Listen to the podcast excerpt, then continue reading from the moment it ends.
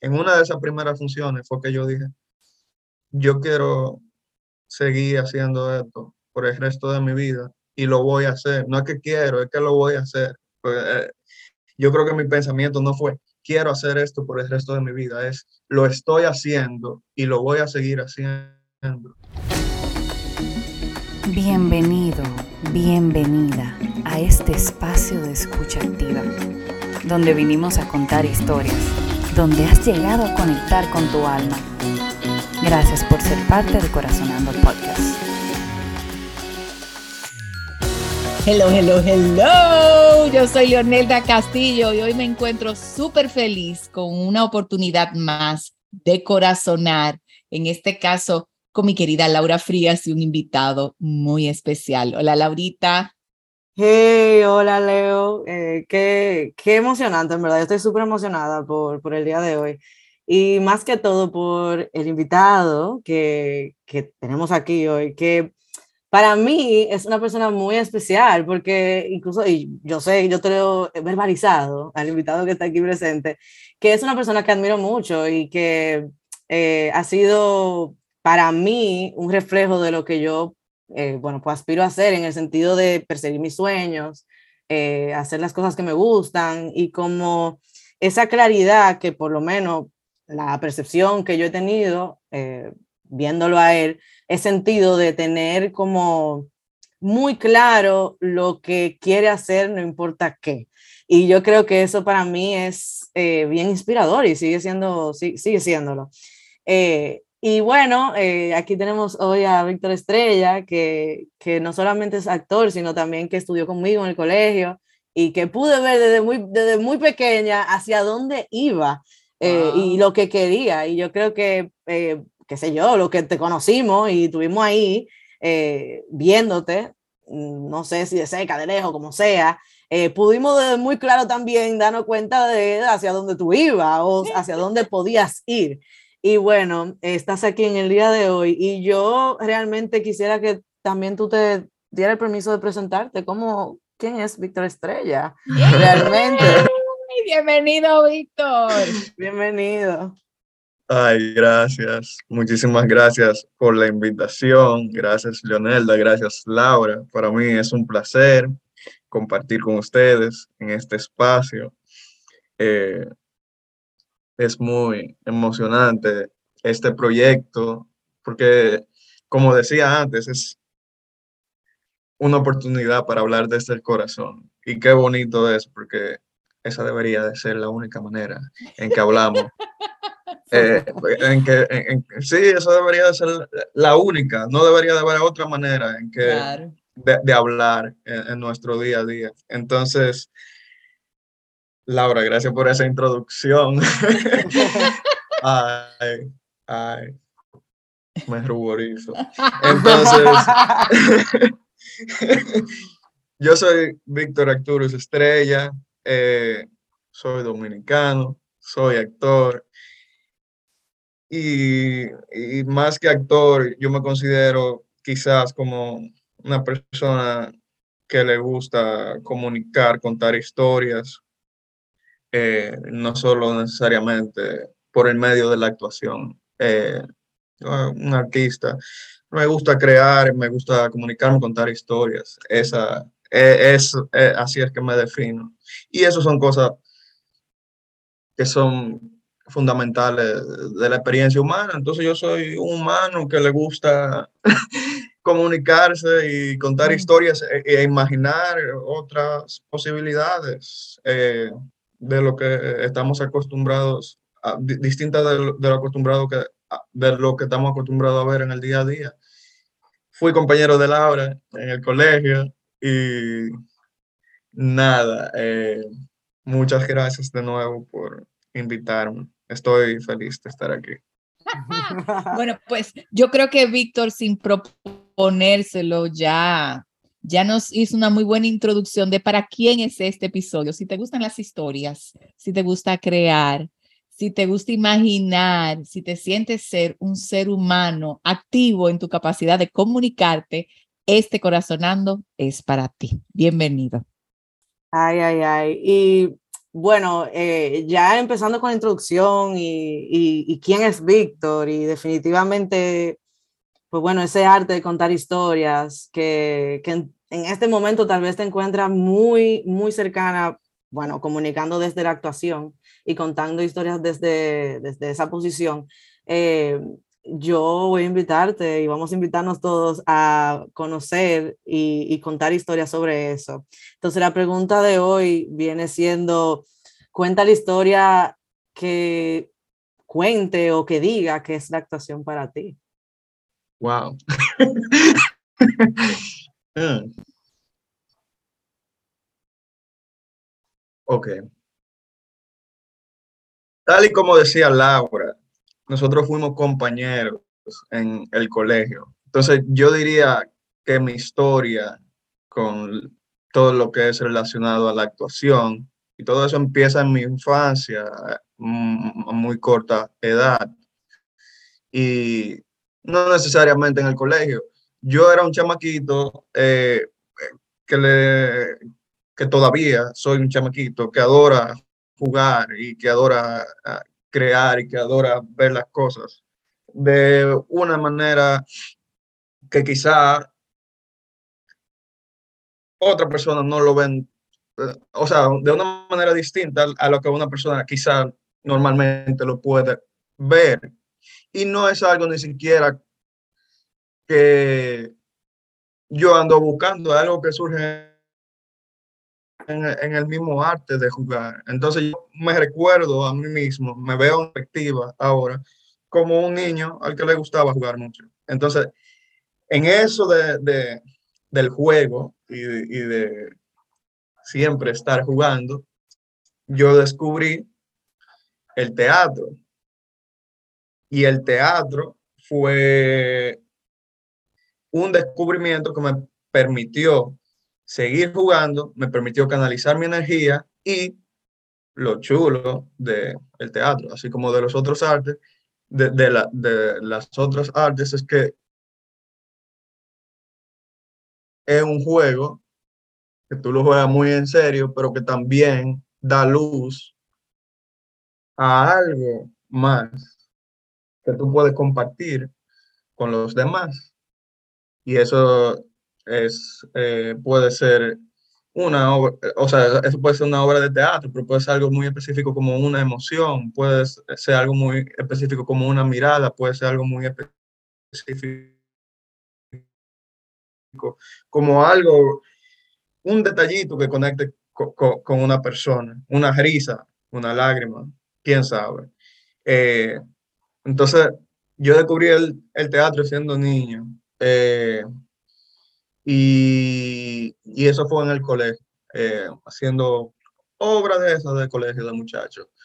Ya luego, en mi adolescencia, como a los 13 o 14 años, ya antes de tener 13 o 14, de hecho, pero ya yo, me, yo decía, como a los 13 o 14, yo quiero entrar en el grupo de teatro del colegio, porque ya yo sabía, había algo dentro de mí que me movía hacia esa dirección. Entonces, eh, ahí fue que empezó, ya con 13 o 14 años, ahí fue que me adentré en el mundo del teatro, en el mundo de la actuación. Y desde ese momento, desde ese instante, desde ese día en que empecé a hacer teatro como a los 13 o 14 años, hasta ahora, no he parado en, ese proceso. O sea, siempre he sido, desde que inició, ya no, eso no tiene un, no ha tenido pausa o, un fin, que quizás fue el momento más inactivo eh, eh, de mi carrera artística en cierto sentido, en el sentido de que todos los teatros estaban cerrados y por obvias razones el teatro, que es algo tan presencial y algo tan eh, ritual y tan algo que implica comunidad y implica estar todos juntos, no, no se podía hacer. Incluso ahí le buscamos la vuelta para, con, con, otro tipo de proyecto que quizás no implicaba estar físicamente, pero seguir creando. Pero ya desde, desde ahí, desde mi adolescencia hasta ahora, ha sido toda una travesía. Y como te digo, yo no sé cuándo inició esta historia, inició cuando niño, quizá en, quién sabe, quién sabe cuándo, porque siempre, incluso en mi casa, todo era un constante juego y todo era imaginar eh, y siempre apasionado por las historias, y no solo por crear las historias, sino que obviamente hay mucha inspiración también. Eh, algo muy sencillo, como, como yo recuerdo que cuando yo era un niño, antes de dormir, para mí era necesario leer un cuento o, un libro antes de dormir. Y ese tipo de cosas, no sé, yo creo que tienen influencia en, la historia de, mi vida y, de quién soy, porque la, la pasión por las historias y por contar, bien, yo, yo la puedo ver desde muy atrás en mi vida. Entonces, nada creo que no, no sé cómo, no sé si eso responde. Es una pregunta muy amplia y muy difícil de responder, pero ahí yo te puedo decir que esta historia no empezó ayer o, o antes de ayer, sino que se remonta en el tiempo. Y cuéntame un poco, eh, o cuéntame la historia de ese momento en el que tú te dijiste a ti mismo, eh, a esto que yo me voy a dedicar? yo lo sabía, yo lo sabía desde siempre. Yo lo sabía porque siempre estaba haciendo y la mayor parte de mi tiempo siempre la he dedicado al arte, siempre la he dedicado a la actuación. Incluso en el colegio, Laura es testigo, yo nunca paraba en clase. yo siempre estaba ensayando, siempre andaba en algo. Ahí yo todavía no había dicho, esto es lo que voy a hacer. Yo simplemente lo estaba haciendo. Obviamente, como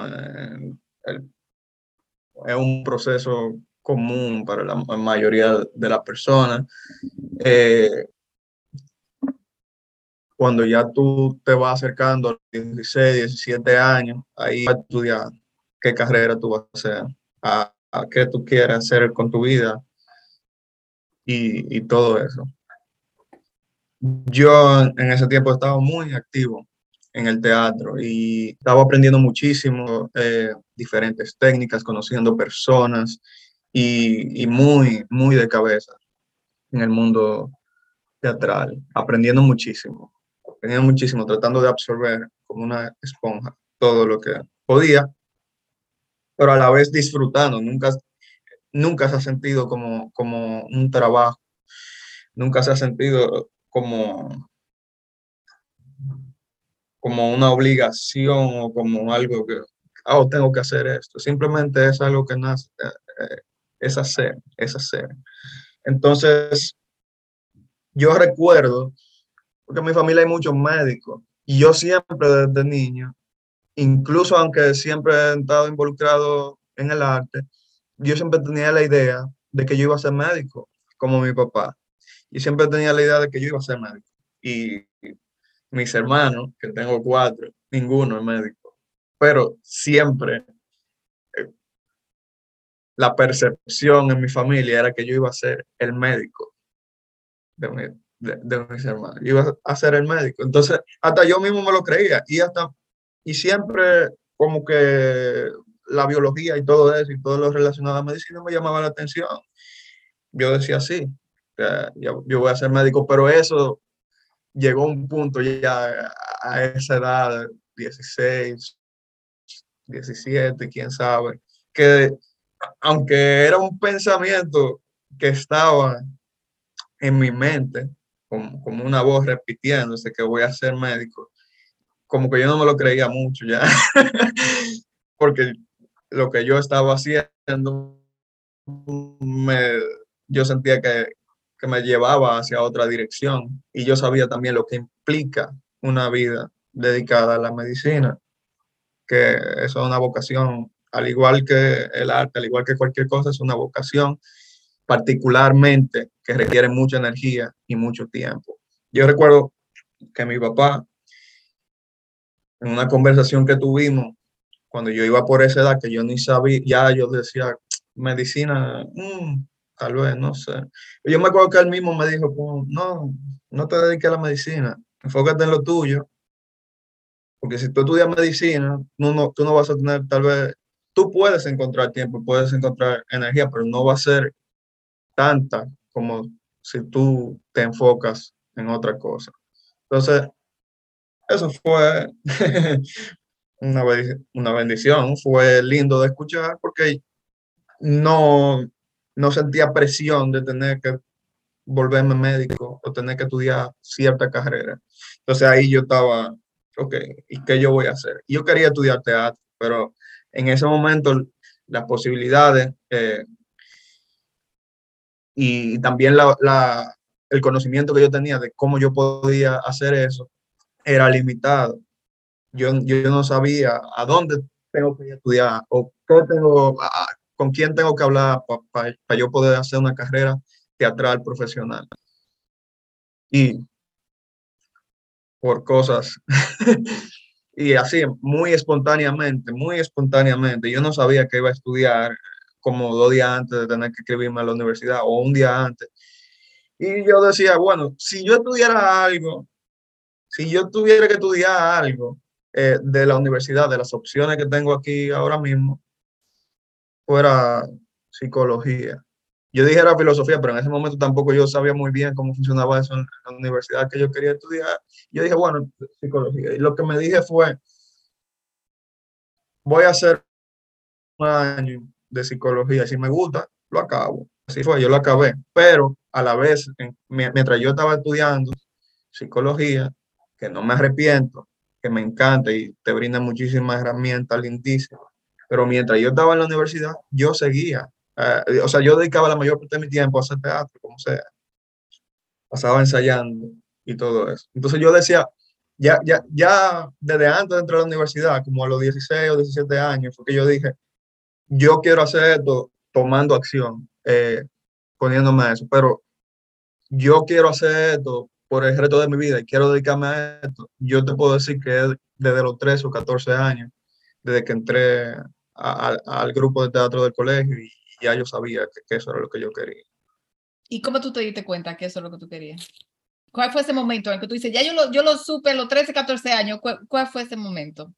Yo, quizá, quizá no es solo un momento, quizá no es solo un momento, quizá es en el, en el quehacer diario, porque esto es un quehacer también, esto es un quehacer. Entonces, esto, en teatro, en actuación, en general, en arte, siempre el proceso es lo importante. En otras áreas de la vida y en, en un mundo productivo, siempre se busca por el resultado y la, la productividad, lo material en el arte, específicamente en el teatro, todo es acerca del proceso. Entonces, mientras yo estaba en, esos procesos y cosas así, yo decía, sí, esto es lo que me gusta, yo puedo ensayar todos los días de mi vida, si, es necesario, porque esto, esto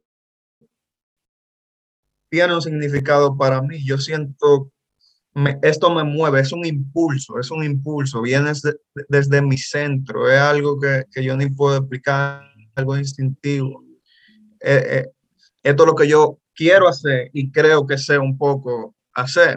Eh, a esto que yo me quiero dedicar, a, esto que yo le quiero dedicar mi energía.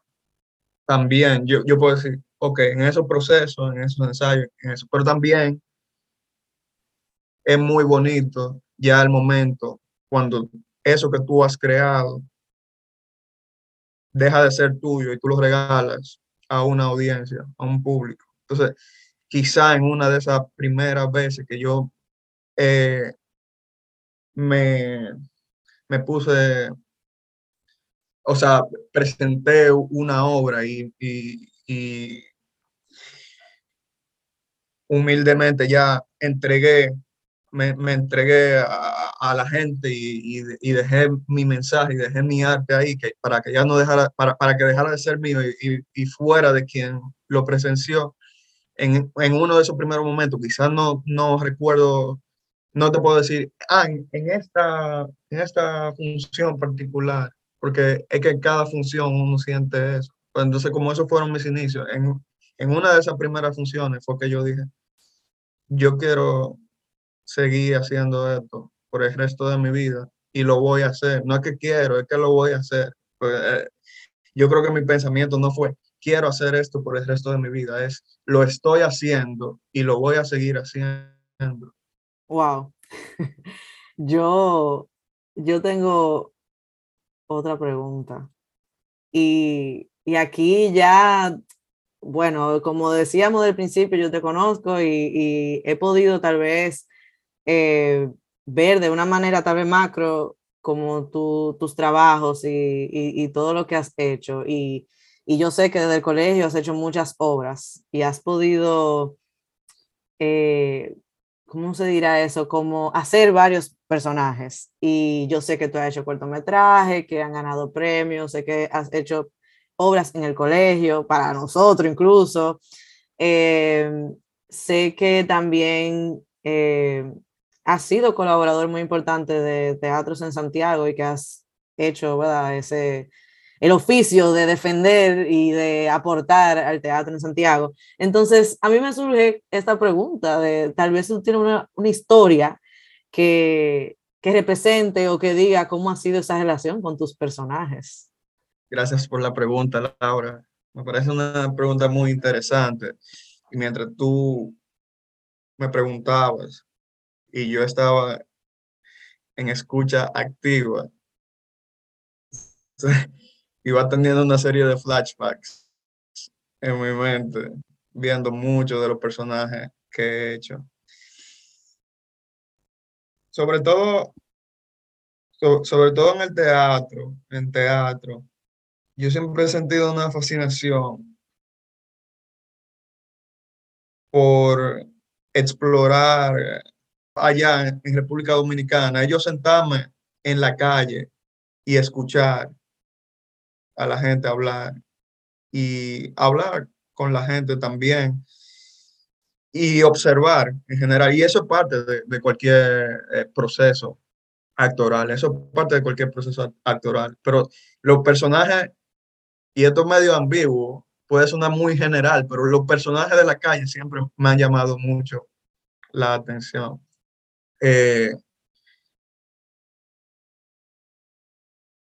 nosotros en Teatro Utopía, hace como en, en, los inicios, por allá como por el 2015, 2014, 2014, 2015, nosotros creamos una obra que se llama Tiempo de Mangos Verdes.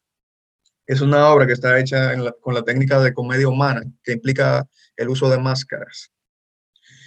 Y es una obra que la hicimos porque teníamos deseo de hablar de una problemática grave que todavía está presente en la República Dominicana y que es muy penosa y lamentable, que es el embarazo adolescente, el embarazo juvenil. Entonces, ese proceso en específico fue muy interesante porque hubo mucha investigación, hubo mucha observación. Y el personaje mío en esa obra era un, tigre, un tigre, un tigre, un tigre deportado, un tigre que en la obra acaba eh, embarazando a la protagonista.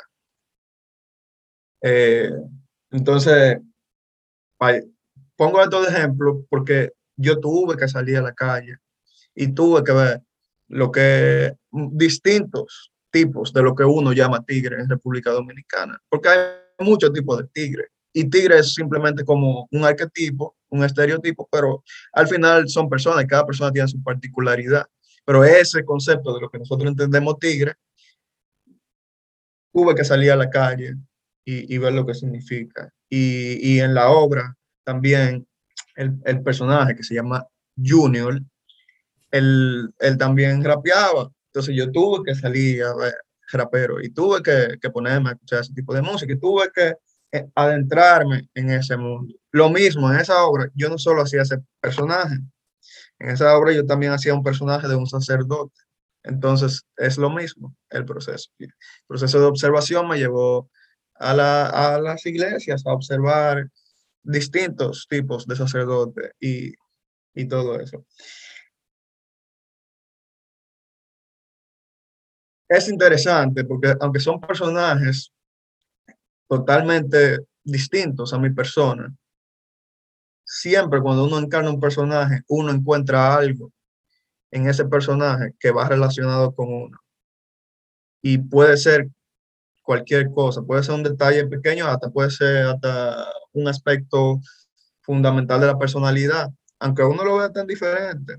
Y en esos personajes, yo también descubrí cosas en mí, como, oh, la energía del junior se parece a, a ciertas emociones que, que, yo tengo a veces y a cierta energía que yo tengo que quizás no la manifiesto de esa manera en que él la manifiesta en la obra, pero es algo que está ahí. Y al final, la herramienta de un actor es su cuerpo y, y es su voz. Y yo estoy trabajando con mi cuerpo para contar esta historia. Entonces, algo, algo va a tener de mí porque eh, es inevitable. Y eso me ha pasado con, muchos, eh, con, con muchísimos personajes, con cada personaje. En cada personaje yo descubro algo.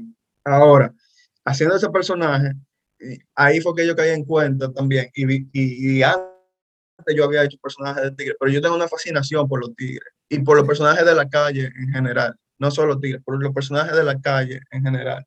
También por personajes también que tienen cierto nivel de marginación social. Yo tengo una fascinación por eso. Y hay como un componente social ahí, porque es que yo, yo me considero una persona que observa la, la, sociedad y, por ejemplo, cuando yo veo una injusticia o algo, y yo no me puedo quedar callado. Y el arte ha sido una manera también de, de yo expresar esa parte de mí eh, en términos de, ya crítica social y todo lo demás. Entonces, cuando yo, yo creo que de ahí viene también esa fascinación por, por la calle en general, porque la calle es el escenario donde la sociedad, tú la puedes ver de la manera más palpable del mundo. No en las redes sociales, no en los medios de comunicación, en la calle que está la realidad. Y, y nuestro país tiene una realidad muy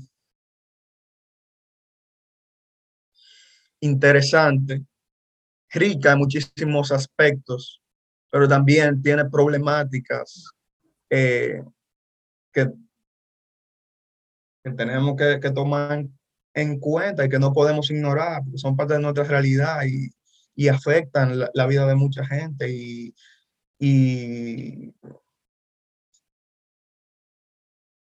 eso es también una parte del teatro, ese componente social. Eso, y por medio de esos personajes, yo también empatizo y, y acciono en torno a ciertas eh, problemática social. Entonces los personajes eso es lo que me brindan. Los personajes me pueden brindar tanto identificación, eh, eh, yo me autodescubro, también comunico y puedo hacer que una persona también vea y descubra algo en sí misma, pero a la vez es acción en, en relación a algo social. Yo creo en el poder del arte para hacer un, cambio en, en la persona como componente individual, pero también en las personas como parte de una sociedad. Entonces, sí, yo tengo muchísimas historias más con, con muchísimos personajes.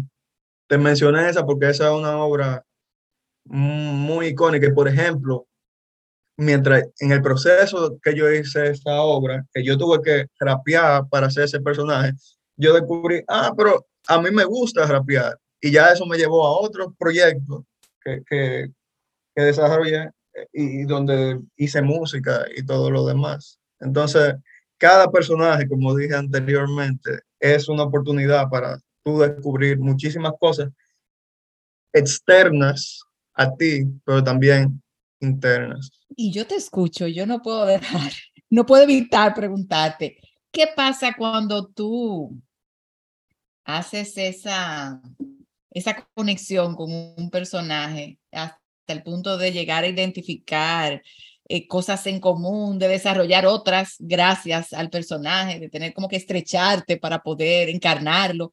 Y, y cuando esa apuesta se acaba, ¿qué tú haces con, con ese personaje. O sea, tú lo entierras, tú te despides, tú lo peleas, que ya, ya tú y yo no vamos a estar juntos. Dime, ¿qué, qué pasa? Porque me imagino que el personaje que tú te debas enamorar de ellos y después. Cuéntame un poco de eso. Todo depende del proceso, porque en teatro muchas veces los personajes no mueren porque por lo menos en, en en mi teatro, en Teatro Utopía, nosotros siempre estamos reponiendo todas las obras y tenemos funciones constantes. Entonces siempre hay una, siempre están resucitando esos personajes y los mantenemos vivos, y no solo vivos en el sentido de que no los dejamos morir, sino que ellos siguen evolucionando también. Y esa obra, por ejemplo, Tiempo de Mangos Verdes, nosotros la empezamos en el 2015, pero cuatro años matada la seguíamos haciendo y ya la obra había cambiado muchísimo. Incluso los personajes tenían nuevas eh, características, nuevos detalles, cosas que uno iba descubriendo. La obra también va evolucionando. Ahora, ya la respuesta es un poco aburrida y técnica, pero hay técnicas para tú ya, tú haces tu trabajo de actor, pero ya luego cuando tú vuelves a ti, cuando ya tú sales de escena, hay técnicas para tú seguir tu vida normal. Y aunque tú estás involucrado emocionalmente y, y entregado totalmente a lo que pasa en escena, en ese momento, ya cuando se acaba la obra o cuando ya eh, se, se, se termina el rodaje, ya tú puedes seguir con tu vida normal, con mucho aprendizaje de, que, de ese personaje o, o, de, de, de, esa obra, de esa película. El personaje obviamente va a seguir resonando en ti, pero no necesariamente que tú vas a estar encarnando el personaje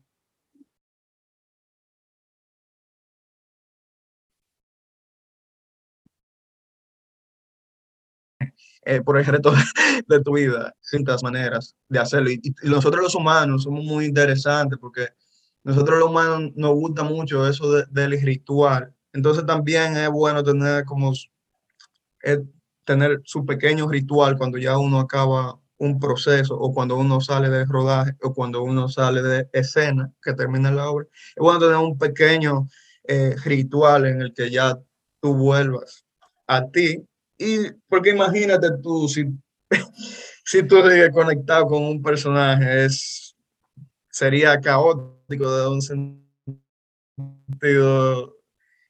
desde un punto de vista energético, emocional y muchísimas cosas más. Eh, pero sí, eso, esa yo creo que es mi respuesta. Eh, yo me voy a atrever a hacer otra pregunta. Y, y, yo escuchándote y escuchando tus historias, em, me, me, sorprende y, wow, eh, vamos a decir que justifica mi, mi, inspiración hacia ti, de cómo tú mismo lo dices de que tú no has parado de hacer teatro, pero a mí me surge como, como no sé, desde el corazón, si tú tienes alguna historia donde tú sentiste que, que algo te impedía, impedía hacer teatro y, y tal vez, no sé, alguna historia donde tú tal vez sentía o sentiste que, no sé, que, que no podías hacerlo o, o, que sentías que no, en ese momento no, no. El teatro, la actuación, el arte requiere mucho tiempo y mucha dedicación y mucha energía. Entonces,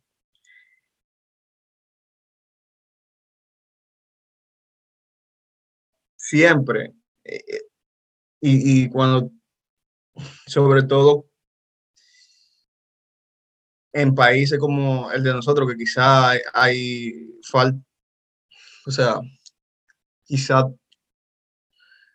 falta mucho por hacer en muchos aspectos y en, muchas industrias de la llamada industria, o sea, de lo que llaman industrias culturales y todo lo demás, a veces, no, o sea, no a veces, siempre, no es fácil, no es fácil. O sea, tú seguí en eso, seguí en eso, aunque tú sabes que quizá eh, cada proceso, mm, quizá tú no estás apostando a, a, no es que tú vas a ganar dinero, tú no estás pensando, yo estoy haciendo esto porque voy a ganar dinero con esto. A veces, en teatro es muy común que a veces es un éxito si tú quedas en blanco y no perdiste dinero con, con la producción. Eso quizás puede ser un pensamiento que, que se ocurre por tu mente de vez en cuando. Obviamente, como esto requiere tanto tiempo y, requiere tanta dedicación, no era que yo decía, ay, e-, esto me va a impedir hacer teatro, pero a veces yo decía, esto requiere, yo, por ejemplo, para ensayar o, o, para un proceso teatral, a veces tú quieres tener un día completo para, o sea, no solo ensayar dos horas después que tú sales del trabajo, después que tú sales de, de, de estudiar o, o, lo que sea, al final del día, tú ensayas dos tres Ahora, a veces tú no quieres que sea así. A veces tú quisieras que tu quehacer fuera que tú tienes el día completo para tú dedicarte toda la hora que se merece ese trabajo y que se merece eh, esa el que hacer, el que hacer, el que hacer en, en general artístico, actoral, requiere tiempo, requiere dedicación. Entonces, siempre uno está haciendo malabares para encontrar ese tiempo y uno mantenerse eh, haciendo lo que uno quiere hacer.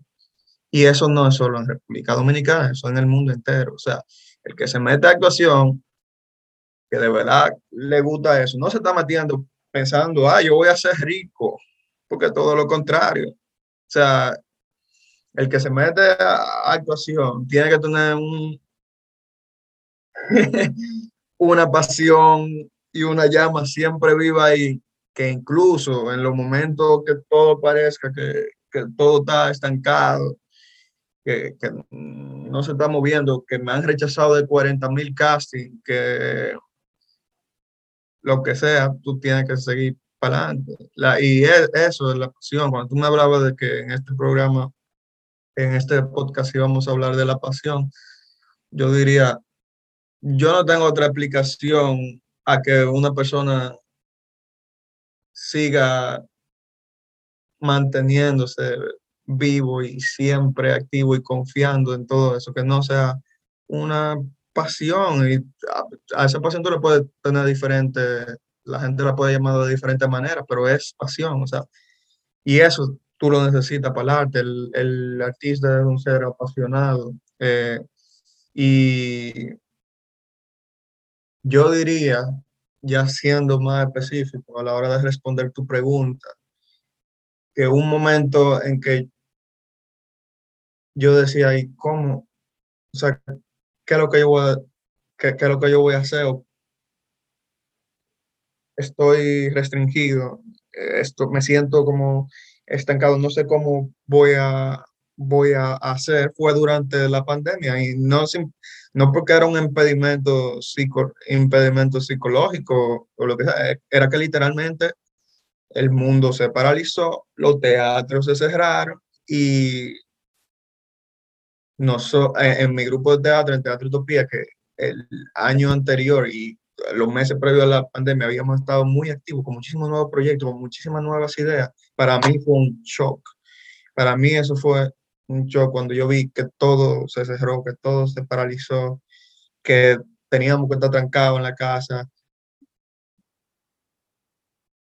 Yo decía, ¿y cómo? O sea, ¿cómo, uno se va a hacer ahora para seguir creando y seguir comunicándose cuando inherentemente el teatro es algo que implica estar juntos. Eh, pero nosotros, por ejemplo, buscamos la vuelta. Eh, creamos un proyecto de radioteatro, formato podcast, basado en una obra de teatro que teníamos. Eh, luego ya cuando se, las medidas se variaron, ya se empezaron a ensayar los nuevos eh, proyectos que teníamos y todo volvió a la normalidad. Pero ese yo diría que ha sido, un momento que fue para el mundo entero, no es para mí nada más. El mundo entero lo vivió y cada quien desde su área. Pero cuando, cuando tu quehacer implica estar junto a más personas, cuando esa es la esencia de tu quehacer. Y eso es el teatro. Es muy difícil cuando te cierran tu teatro y, y todo eso. Pero luego de ahí, la cosa va fluyendo y, digamos, del año más inactivo en mi vida, ya un tiempo después pasé a uno de los años más activos de mi vida, cuando vine ya aquí a, a Londres a estudiar mi maestría, que literalmente estudio eh, en una escuela conservatorio que tú tienes que estar el día entero enfocado en tu práctica teatral, entrenando tu cuerpo, entrenando tu, voz, eh, ensayando y todo lo demás. Y así es la vida, o sea, y lo importante en esta carrera, y yo sé que eso se traduce en cualquier carrera artística, pero yo voy a hablar de la actuación porque la actuación a lo que yo más le dedico mi tiempo, es que tú siempre estés haciendo algo. Y no como un imperativo, oh, tengo, y no maltratándote tampoco, porque también hay que tener autocuidado, no es que tú te vas a estar hablando de una manera agresiva a ti mismo, tengo que hacer algo, tengo que hacer algo, tengo que ser productivo.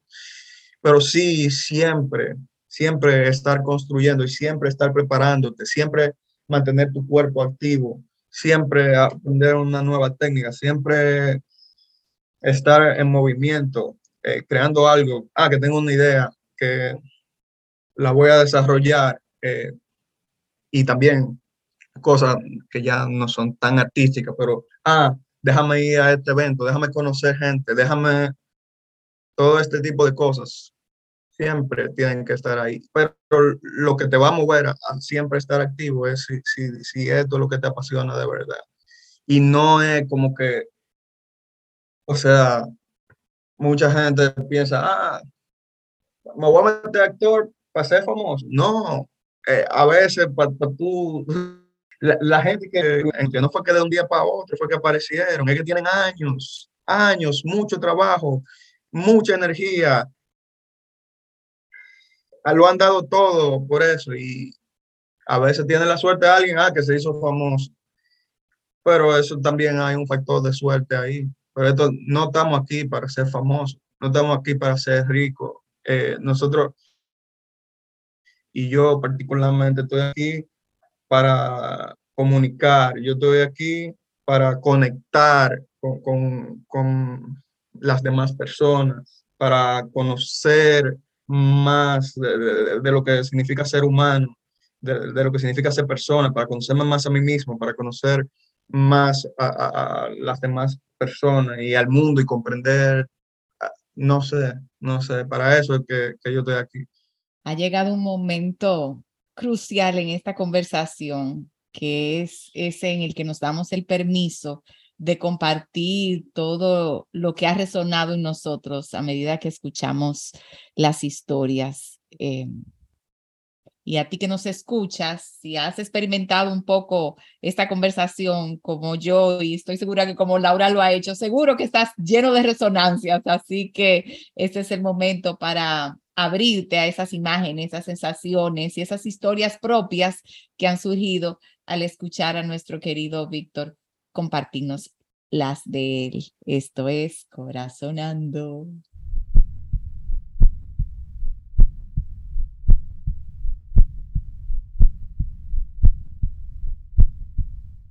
Víctor, pues yo tengo que confesarte que yo estoy muy conectada a tu sensibilidad, no tengo otra palabra con la que describir eso que, que, he estado sintiendo. Em, muchísimas resonancias. Eh, la primera quizás con algo que, que no recuerdo si se mencionó literal o si quizás en conversaciones previas con Laura, cuando ella eh, hablaba de invitarte, surgió, que es esta decisión eh, convertida en acción de, de seguir dando pasos en este sentido, cueste lo que me cueste. Eh, o sea, yo no sé si eso define la palabra pasión, pero es ese compromiso con, con un tipo de coherencia con uno mismo, eh, donde a mí no me interesa ni siquiera medir qué me va a costar, cuál va, es que no, es que, es que es esto, o sea, este es el camino y punto. Eh, y yo siento que, que, que, tus historias de cómo te encontraste con esto que llamamos actuación. Eh, y comenzando por eso que tú nombrabas el arte de jugar, eh, es, es, muy palpable ese, ese, esa identificación con que por aquí la cosa cueste lo que cueste. Eh, me encantó eso y me recordó que yo comencé a dar clases de inglés, que fue mi primera profesión, jugando a ser maestra, como con algunos siete u ocho años. Y en algún momento en mi trayectoria me topé con una frase, que no, no recuerdo si fue Walt Whitman o algún filósofo, que comentaba que el, el aula de clases era la primera, el primer escenario con el que, un escenario constante, cambiante con el que uno se encontraba. Y yo me dije a mí misma, pero ahí, yo lo sabía, yo siempre lo supe, porque para mí un maestro, eh, en mi caso, mi vivencia como maestra, eh, es esta conexión con tú hacer algún tipo de actuación eh, que está muy conectada con lo que tú sientes que el estudiante necesita para poder alcanzar un nivel de apertura que le permita olvidarse de si se está equivocando, que simplemente le permita expresarse y comenzar a integrar ideas nuevas. Entonces, em, es como si llega un punto donde yo no veo línea divisoria entre el arte eh, de jugar, el arte eh, dramático y el arte de vivir. Eh, yo creo que, que ustedes los artistas son afortunados de que tienen esa licencia, ¿verdad? Casi como el carnet que les da el derecho pero óyeme, eh, yo creo que el resto de la humanidad muchas veces nos perdemos del arte de vivir por olvidar que, que casi como que la vida es un juego eh, y, que, y que hay escenarios como el de la calle donde se encuentran las historias más interesantes y los personajes más ricos porque son lo que te hacen moverte, lo que te hacen sentir, lo que te inspiran o lo que te provocan aversión a un nivel que, tú, que tu cabeza quiere explotar. O sea, eh, hay tanto en la vida cuando uno está verdaderamente presente que yo quiero asumir que el ejercicio de un actor muchas veces es conectar con esa presencia eh, y quizá quitarse todos esos bloqueos mentales que uno aprende muchas veces en la escuela a ponerse. Eh, o sea que, que ha sido la verdad muy rico. No pude evitar recordar, yo estudié en La Salle también, hasta segundo de bachiller. Y yo no sé en los tiempos de ustedes, pero en mis tiempos se celebraban semanas culturales. Y eso significaba que por una semana completa se paraba lo que era el ciclo normal de la escuela y nos dedicábamos a, a participar de actividades especiales eh, que incluían obras de teatro y mi primera obra fue El reino de la ortografía y yo era la protagonista. Y a mí, o sea, es una memoria que yo nunca la voy a olvidar. Em, y, y ese yo lo sabía, eh, me encantó, eh, yo lo sabía, que cuando tú te diste cuenta, no, es que yo lo sabía, porque yo creo que en el fondo, y, y, estoy haciendo una generalización muy grande, pero así lo siento, todos lo sabemos pero somos pocos los que nos atrevemos a decirle que sí a eso que nos está llamando. Eh, y punto. Em, me quedé muy conectada con esos personajes de la calle. Eh, yo tengo una familia, vengo de una familia muy singular. Eh, mis dos hermanos mayores son súper cómicos, sacan esa vena cómica de la familia de mi mamá y ellos contaban, y cuando nos juntábamos, eh, todas esas historias del barrio, vivían eh, allá abajo, como decimos los santiagueros, en la Benito Monción con Salvador Cucurulo, y ellos cuentan de que ese barrio, eso es una película constante, ahí estaban todos los locos de Santiago en una cuadra, y entonces ellos lo personificaban, y bueno, eh, y yo creo que de repente el mundo se ha ido transformando de una forma donde eh, para muchos esa noción de vecindad, de, de camaradería barrial, por decir algo, se ha perdido eh, y que quizás eso es falta, es parte de lo que hace falta en el mundo de hoy, porque yo pienso que eso es un tipo de alimento eh, donde tú puedes darte cuenta que muchas veces las cosas que tú sientes eh, y hasta muchas veces que te perturban, eh, son más comunes de, de, lo que tú te imaginarías. Y es el vecino que te lo puede enrostrar o una gente que, con el que tú compartes un tipo de intimidad tan cotidiana que de repente, mira, eso pasa a ser normal y no podemos hasta reír de algo que si lo vivo muy solo, aislado, se convierte en una tragedia. Eh, o sea que, que vibrando mucho con eso. Y me encantó eso de, de que sí hay técnicas para despedir los personajes, pero que siempre quedan los aprendizajes. Eh, y, eso me puso a pensar en que yo, pienso que en el ejercicio de ser humano hay que ejercitar un poco más eso de, de uno poder despedir ciertas personas de tu vida y que siempre te queden los aprendizajes. Porque generalmente cuando las despedidas son alguien, uno quiere como ponerle cruz y raya y ni siquiera y no, o sea, e, es, esa energía que trajo esa persona a mi vida, provoque lo que provoque, siempre puede venir con una serie de cosas que se quedan conmigo. Y, y si me hago consciente de ella, pues capaz que la pueda seguir disfrutando para el resto de mi vida. Hay, hay mucho, mucho, mucho por ahí. Gracias del alma. Gracias, Leonelda. Eso aprecio mucho. Sí, ahí hay mucho. Esas reflexiones están muy interesantes y el artista, el actor, se nutre de la vida, o sea, nosotros nos nutrimos de la vida. Simplemente la diferencia es que nosotros ya lo llevamos a, a cierta estética o, y tenemos cierta técnica y eso para poder mostrar algo mucho más interesante de la vida. O sea, no simplemente recreando la vida, no, es que estamos, no es un documental, sino vamos, vamos a ver cómo esto que es tan interesante de la vida, uno puede volverlo incluso más interesante o puede, ah, esta emoción es interesante o esta historia es interesante. ¿Cómo podemos incluso crear una nueva realidad basándonos en la realidad? O sea, tomamos algo de la realidad y vamos a crear otra realidad dentro de esa realidad que quizá una persona en su día a día quizás no se va a detener a apreciar el potencial de realidad que hay dentro de esa realidad. Entonces, eso, eso, eso estoy totalmente de acuerdo, esa relación entre vida y arte, y, y es que la diferencia, si es que la hay, no, no sé si la hay, porque está, bien solapado y por eso es importante para nosotros, a la persona que nos dedicamos al arte, a la actuación, sobre todo, vivir es muy importante, vivir es muy importante, no que tú te vas, tú puedes saber 10.000 técnicas de actuación, ensayar 24 horas al día, pero si tú no has vivido, no te sirve de nada. No te sirve de nada vivir eh, eh, es lo importante. Entonces,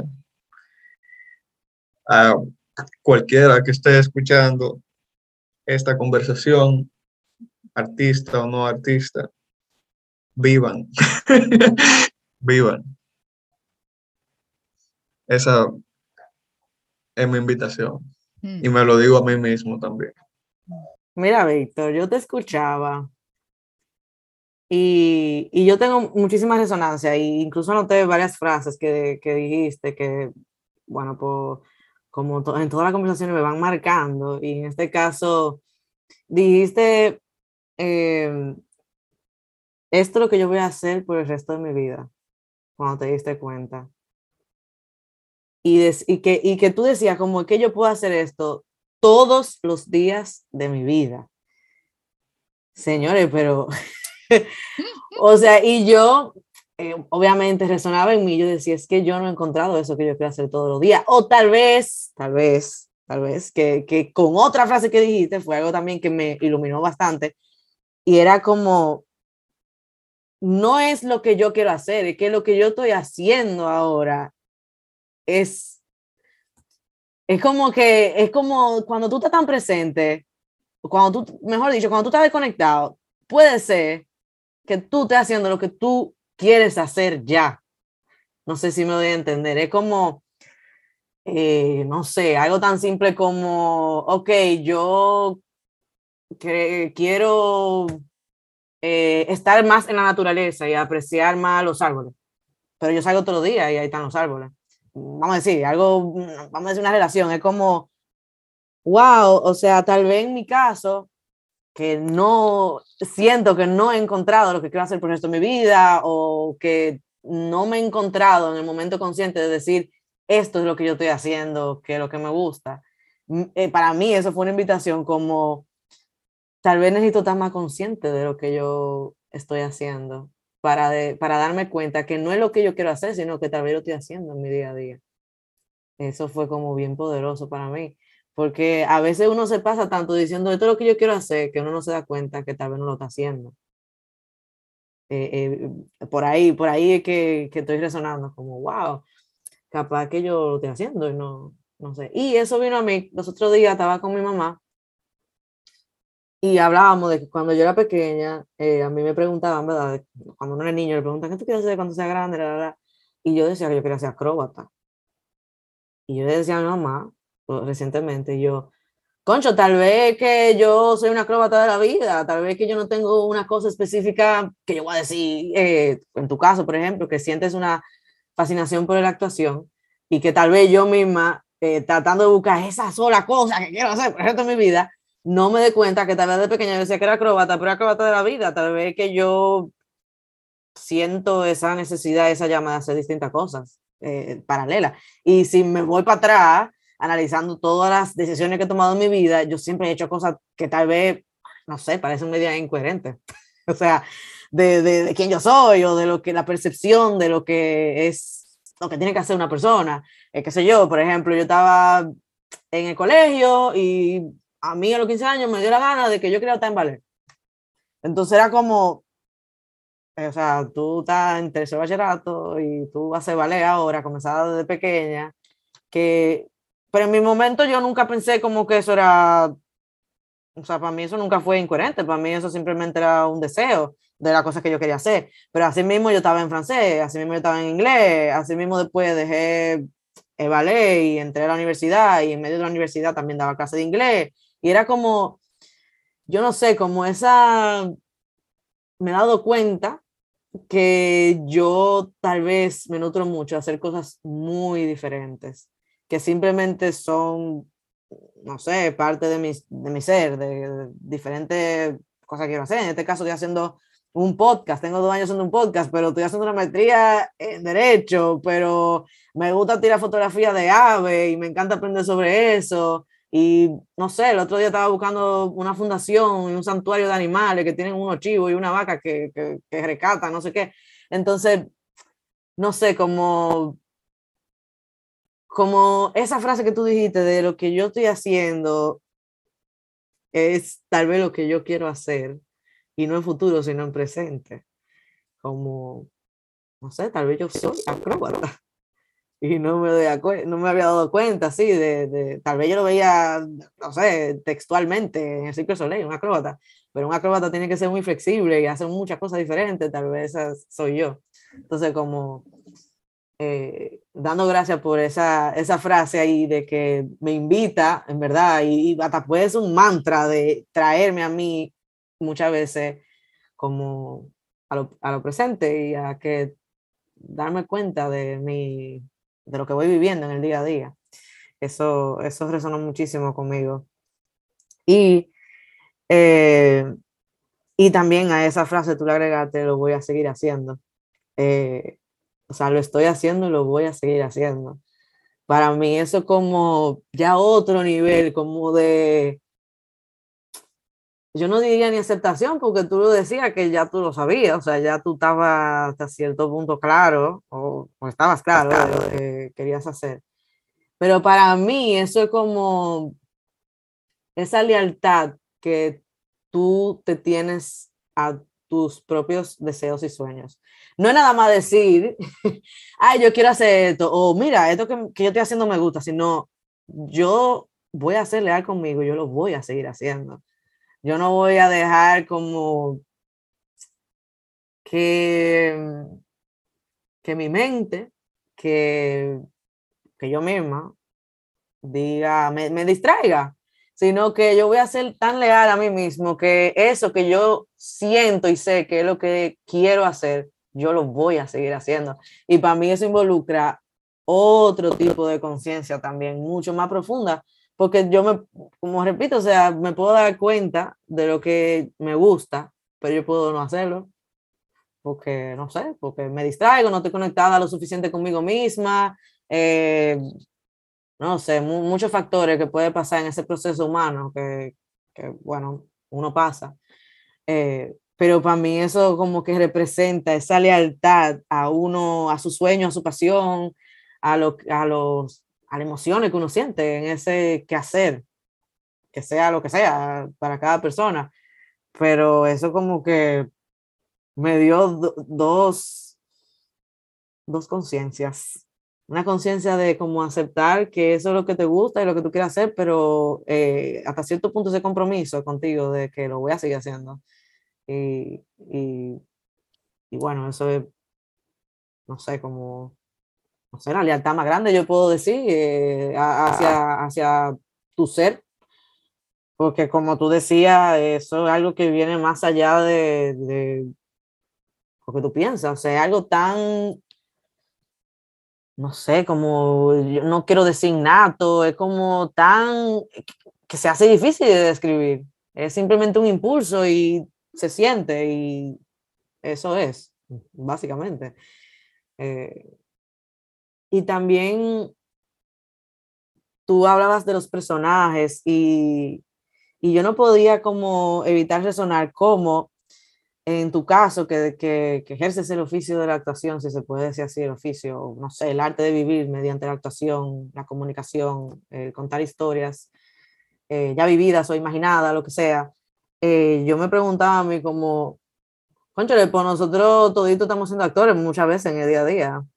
Y en el momento que yo cuento una historia eh, mía, yo estoy haciendo un tipo de, de actuación y a eso me refiero como una manera de comunicar, lo que lo haga más interesante muchas veces, eh, incluso mi propia vivencia. Cuando yo voy a contar algo que me ha pasado, eh, uno trata como de, tú tienes que enganchar a la persona, diría yo, tú haces una especie de storytelling ahí que tú ni te das cuenta, pero cuando tú cuentes historia, eh, en mi caso tal vez que podía contar chistes o cuentos para hacer reír a la gente, uno hace un tipo de actuación.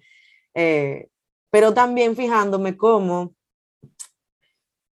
eh, uno en el diario vivir, cada vez que uno escucha a otra persona y conecta con otro, uno, uno está encarnando un personaje. En el momento que yo me identifico con tu historia, en el momento que yo eh, resueno con lo que sea que tú me estés contando, tu sentir, tus emociones, en el momento que yo simplemente conecto con cualquier persona, yo siento que yo estoy encarnando un poco de esa persona también.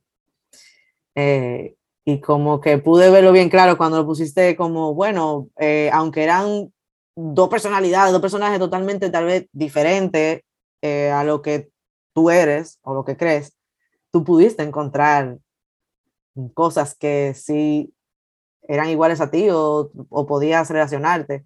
Y eso para mí es como, a veces uno dice, no, yo eh, no tengo nada en común con esa persona. Eh, por favor, todos somos seres humanos, entonces evidentemente tenemos alguna forma u otra de, de, en algo no tenemos que identificar. O sea, eso es lo que me, en fin, como yo lo pude ver, es como no importa de dónde tú seas, tú vas a encontrar con que identificarte con alguien. Y vamos a conectar. Porque al final somos seres humanos y al final estamos jugando a vivir. Eh, y como normalmente contamos, en infancia hablamos mucho del juego y yo creo que al final, pues evidentemente estamos jugando y estamos viviendo. Eh, y en el juego pasa muchas cosas. Entonces, yo creo que desde que estamos pequeños, inconscientemente, ese juego eh, se extrapola, ¿verdad?, a la realidad del día de hoy. A veces uno se olvida, tú sabes, que uno es un niño y que uno tiene esa necesidad de jugar. Y, y como que me llevo eso de, wow, que, no sé, como que la actuación tiene una línea muy fina de, con la vida, como la representación de la vida. No sé. Eh, qué, lindo, ¿verdad? Y, y, yo, que soy fanática de la obra de teatro, incluso no, no me considero de que conocedora De, del arte del teatro, pero eh, me encanta ir a las obras de teatro. Y, y, lo que uno siente en la obra de teatro, o sea, yo he llorado, yo me he reído, yo he cogido pique que yo creo que soy yo, o sea, es como esa representación de verlo del otro lado, como el actor vive eso, pero porque el actor lo vive, yo lo puedo vivir como audiencia. Es bien, bien loco eso, porque al final todo lo que yo siento cuando veo una obra de teatro y, y, mis obras de teatro favoritas, de las pocas que he podido ver presencialmente, lo que tú sientes a veces es como si tú fueras personaje, es, es bien, bien intenso, dependiendo del tipo de obra, pero no sé, o sea, una emoción que es palpable.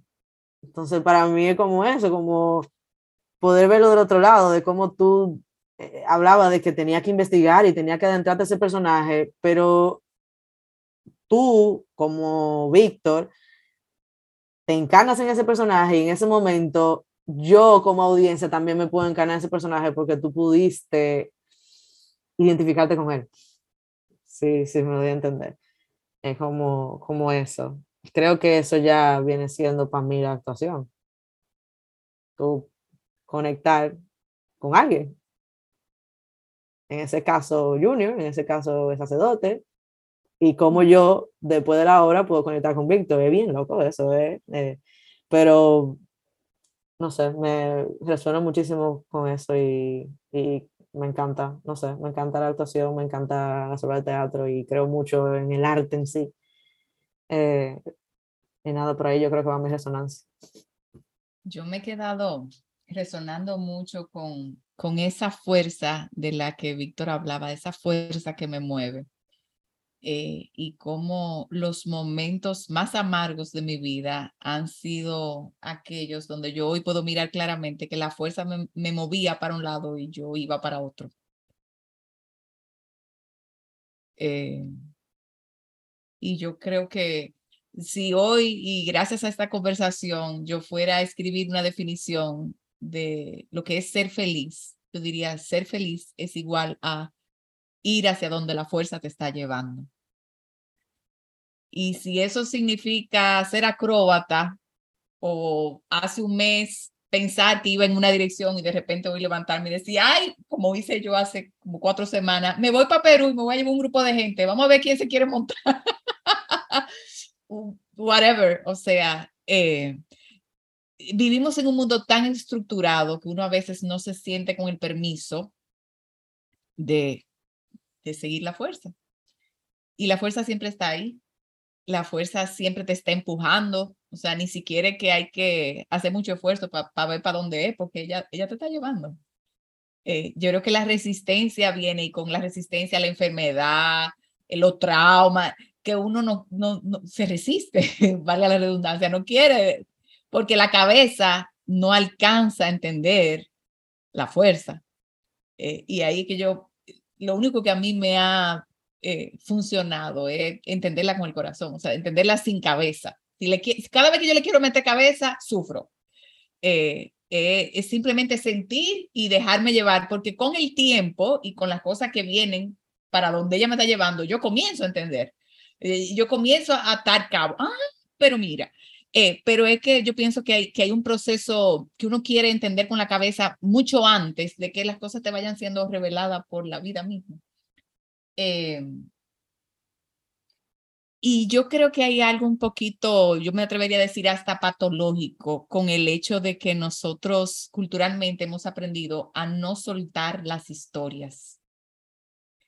Yo creo que en el personaje que adoptamos en la vida real, de supuestamente real, de ese yo soy, hay muchas historias que, hace rato que murieron y que yo le quiero seguir dando vida y la quiero seguir contando y quiero seguir eh, que eso es como si yo te dijera que, que me cuente la historia del, de la obra de los mangos verdes, que se llama, y me la siga contando en su primera versión, que tú me digas, no, Leonela, pero mira, es que ya eso hace siete años, mira, ya la historia va, yo digo, no, no, no, no, repíteme la primera, es la primera que yo quiero. Eh, o sea, a veces el ser humano tiene una necesidad de no despegarse de, de lo que han sido sus historias, que no lo deja seguir la fuerza. Como por ahí. Eh, y, pero creo que, que algo que, que uno, que a mí en lo particular me ayuda y, y, que uno de ustedes dos mencionó, es que tú te das cuenta de qué te nutre. Si te nutre, es que por ahí que va la fuerza. No te nutre. Entonces, es muy sencillo, es como una matemática muy sencilla. Nosotros la hacemos complicada, pero es como, ¿qué me nutre? ¿Qué ahora mismo, ¿qué me está nutriendo? ¿Qué me está dando fuerza? Eh, en vez de tú levantarte a seguir un checklist, a cumplir con un horario, eh, quizá yo vuelvo y digo, para mí eso no es ser artista, para mí eso es ser humano. Escuchar esa fuerza es ser humano, eh, en armonía contigo, en coherencia contigo, en lealtad, que fue una palabra que Laura mencionó y para mí es bellísima, en lealtad con, contigo. y por último, no puedo dejar de mencionar, cuando yo investigué las conversaciones con el corazón, formé una comunidad de personas de diferentes partes del mundo que siguen esta práctica y la han adoptado como un medio de, de vida. Y entre ellas había una actriz eh, que da clases de actuación y ella nos comentaba sobre cómo en ese mundo se usa eh, la noción del backstory, que es la historia que tiene el personaje de cómo llegó ahí, y cuando ella contó, por ejemplo, que en una, en una obra en particular habían dos hermanas, eh, un padrastro y una madre que protegía a las hermanas de sus medias hermanas, no era porque la madre era mala, era porque la madre sentía que si ella no protegía a sus dos hijas, que no, no tenían ese papá, eh, si a ella le pasaba algo, las niñas iban a quedar indefensas. Entonces, eso hacía que ella tuviera un accionar que ante la media hermana y ante los terceros pudiera ser percibido como esta mujer sí es mala, y la mujer actuando desde su miedo y su sensación de proteger sus hijas, hacía lo que ella entendía que tenía que hacer. Wow, y, eso me enseñó a mí lo que es la compasión. La compasión es tú entender el backstory, la historia detrás que tiene todo ser humano. Eh, pero sobre todo entender el tuyo propio y atreverte hasta soltarlo un buen día. Eh, para mí, eso me cambió la mirada de, de, lo que es la autocompasión y la compasión por los demás y, y cómo al final todos somos personajes que nos podemos eh, dejar evolucionar si, si decimos que sí al crecimiento o no podemos quedar stock ahí como en el mismo, mismo círculo, eh, haciendo una misma obra nada más, eh, Víctor. Tú estuvieras haciendo la primerita todavía, imagínate.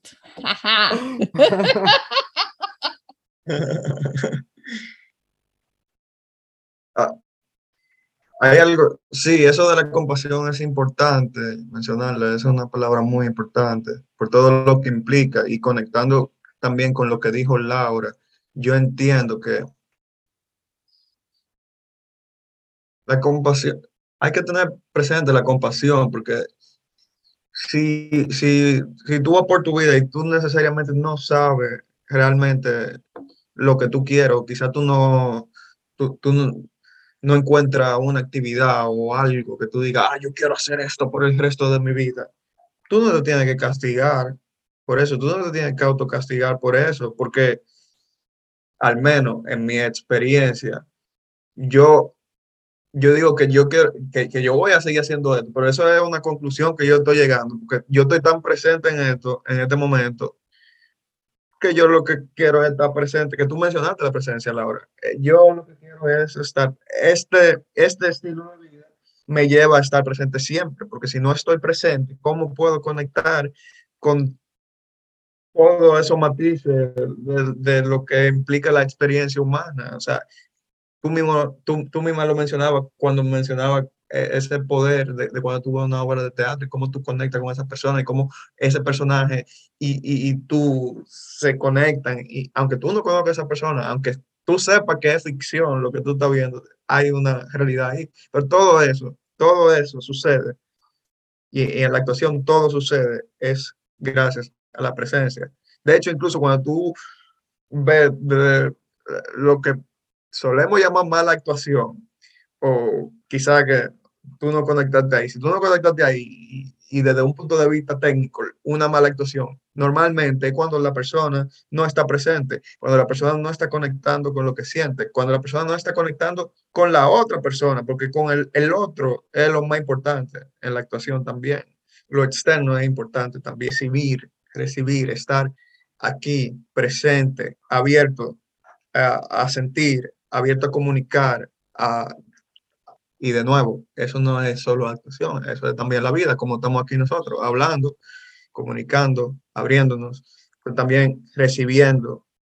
Y eso es importante en la dinámica de aquí, que nosotros nos estamos tomando un tiempo para procesar todo lo que, lo que la otra persona está hablando. Nosotros, eso, eh, en, en actuación nosotros tenemos ejercicios similares a eso, porque se trata de estar presente. Entonces, yo hago la afirmación de que, oh, yo, esto es lo que yo estoy haciendo, esto es lo que yo he hecho y esto es lo que yo voy a hacer, pero eso es más a una conclusión lógica que yo llego después de que yo digo, qué bien se siente estar presente y qué bien se siente conectar y qué bien. Y suena como una paradoja, pero lo que yo quiero decir es que lo, lo, los seres humanos son súper complejos y, y, son seres vivos. Las la personas son seres vivos. Entonces, no necesariamente lo que tú quieres hoy es lo que tú vas a querer mañana o lo que tú vas a querer en 10 años. Mm. Pero si uno está receptivo, receptiva, a, abierto o abierta a, a escuchar lo que Leonelda llama esa fuerza y también a, no dejarse absorber por todo lo demás que no es eso con, con lo que, que, está vivo y que está tú, o sea, no, no tiene que ser una obligación, no es que yo tengo que encontrar esa fuerza y tengo que, no, no, no, no, eso suena agresivo y eso no es autocompasivo. Compasión es cuando, cuando tú entiendes tu backstory, cuando tú lo aceptas y, y luego ya eh, eh te abre a, a, estar presente, a estar aquí ahora y agudiza tu sentido y te escuchas a ti mismo, que yo necesito, que, que yo quiero, que, que, yo necesito, que yo, yo siento que eso va con, con esos dos conceptos que, que hemos tratado aquí, de, de, lo que está presente, creo que fuiste tú, Laura, que lo mencionaste, pero también eso, esa palabra es muy importante, que es la compasión. Eh, y eso, para mí, fundamental, una de las cosas que yo puedo decir que creo con más fuerza y, y, y, sin dudas es la compasión. Yo creo en el poder de la compasión y la compasión no solo a, a, los demás, sino también a, a, uno mismo. Entonces eso, ese, esas cosas resuenan muchísimo conmigo ahora mismo y gracias por, por compartirlas. Bueno, yo creo que está llegando el momento en que la montaña rusa va bajando y que nos toca prepararnos para ir cerrando esta conversación del cual tú que nos estás escuchando ciertamente eres parte y que posiblemente no termina eh, con, con, este cierre, que hay cosas que siguen resonando en nosotros, imágenes que nos siguen llegando, sensaciones, eh, frases, en fin. Eh, pero ciertamente este ha sido un corazonando intenso, con muchas capas que, que van a seguir vibrando y que por eso necesita, merece que le demos algún tipo de cierre, que de alguna manera selle este momento. Eh, siempre hacemos referencia a que cerrar estas conversaciones es como recoger frutos, eh, reconocer en conciencia que, qué me estoy llevando de este espacio que necesariamente no traje, qué se va conmigo. Eh, y, y, para eso esta invocación a, a, compartir una frase, una oración o varias que, que resuman qué me llevo yo de esta rica conversación. Esto es Corazón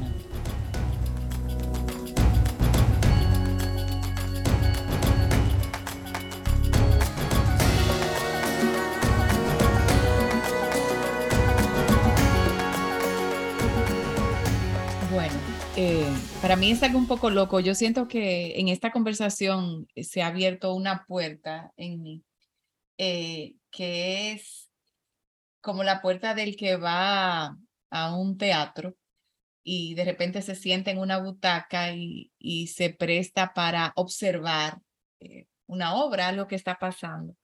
Eh, y, y, con esto la invitación a ser más una observadora de, de mis historias, de mis situaciones y, y de las situaciones y las, eh,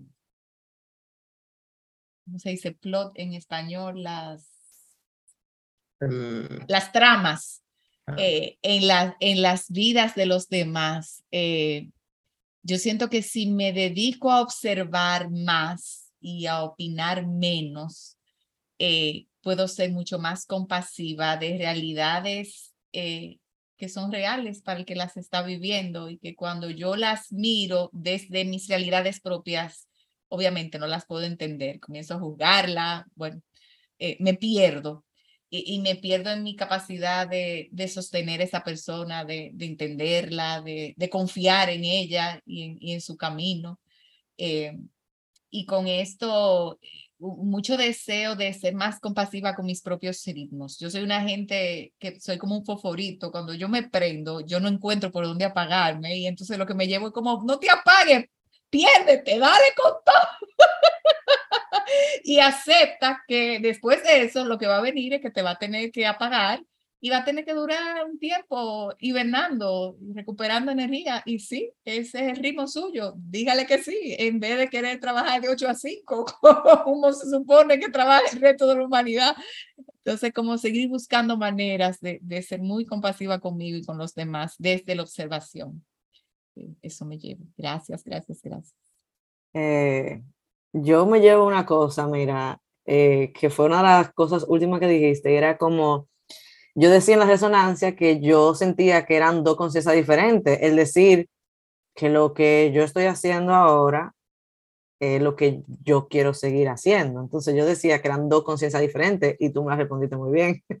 Es que decir que lo que, que lo, que lo que yo estoy haciendo ahora se siente bien, eso solamente se puede analizar o comprender cuando tú estás presente contigo. Y eso es cuando estás presente escuchando lo que dice tu corazón y mucha gente lo puede llamar de diferente manera, la fuerza, bueno, lo que sea.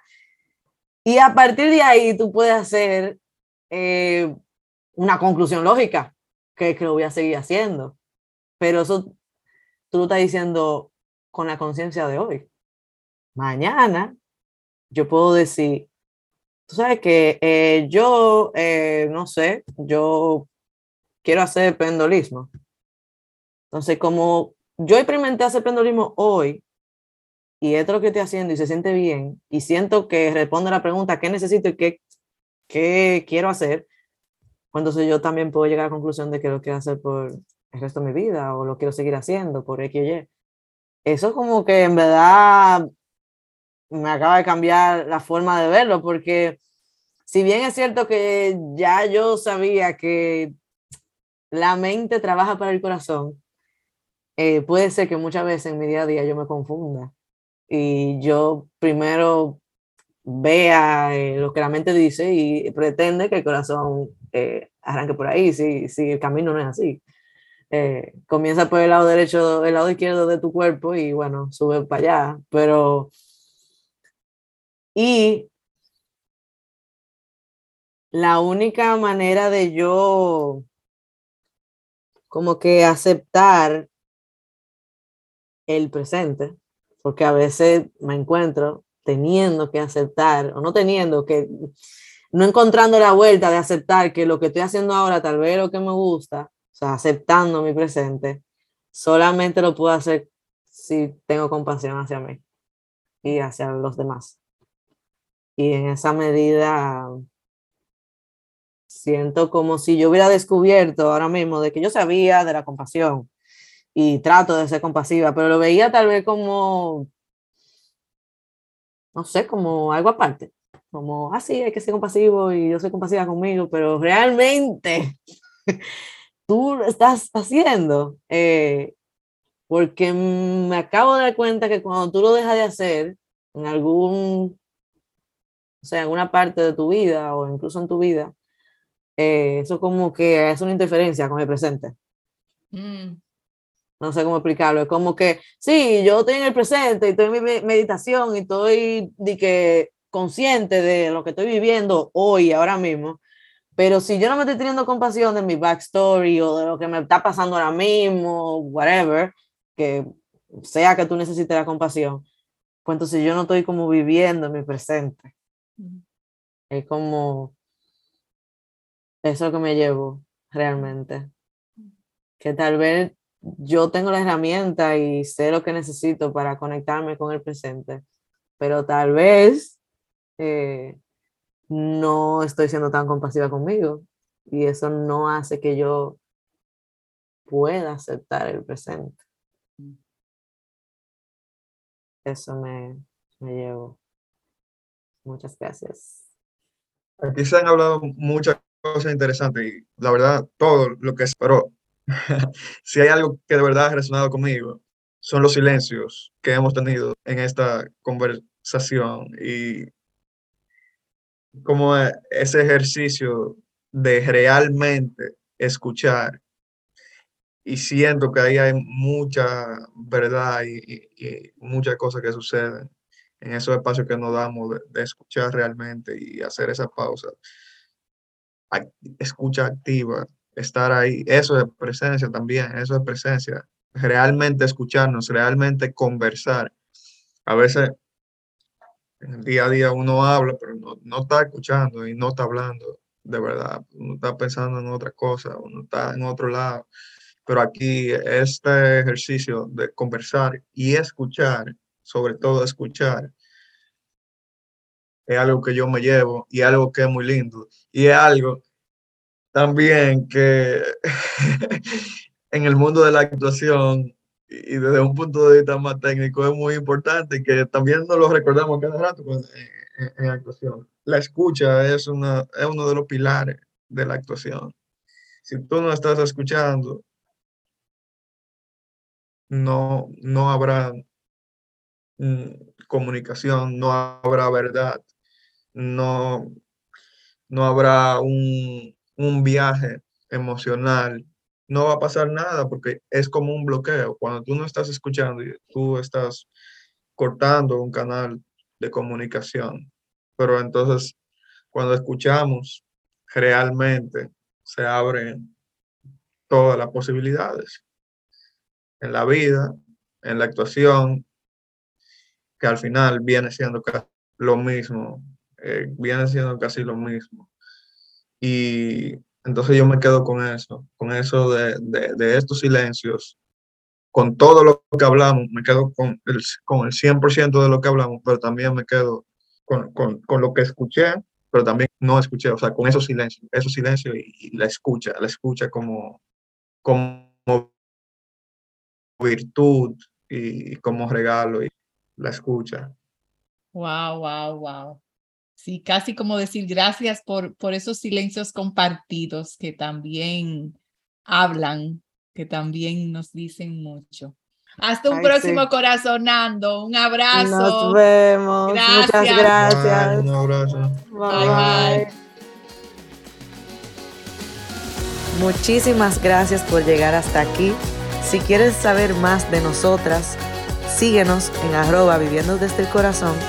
Y si quieres contarnos una historia, proponer una historia, proponer un tema, seguir resonando, puedes siempre escribirnos a nuestro nuevo correo corazonandopodcast.gmail.com.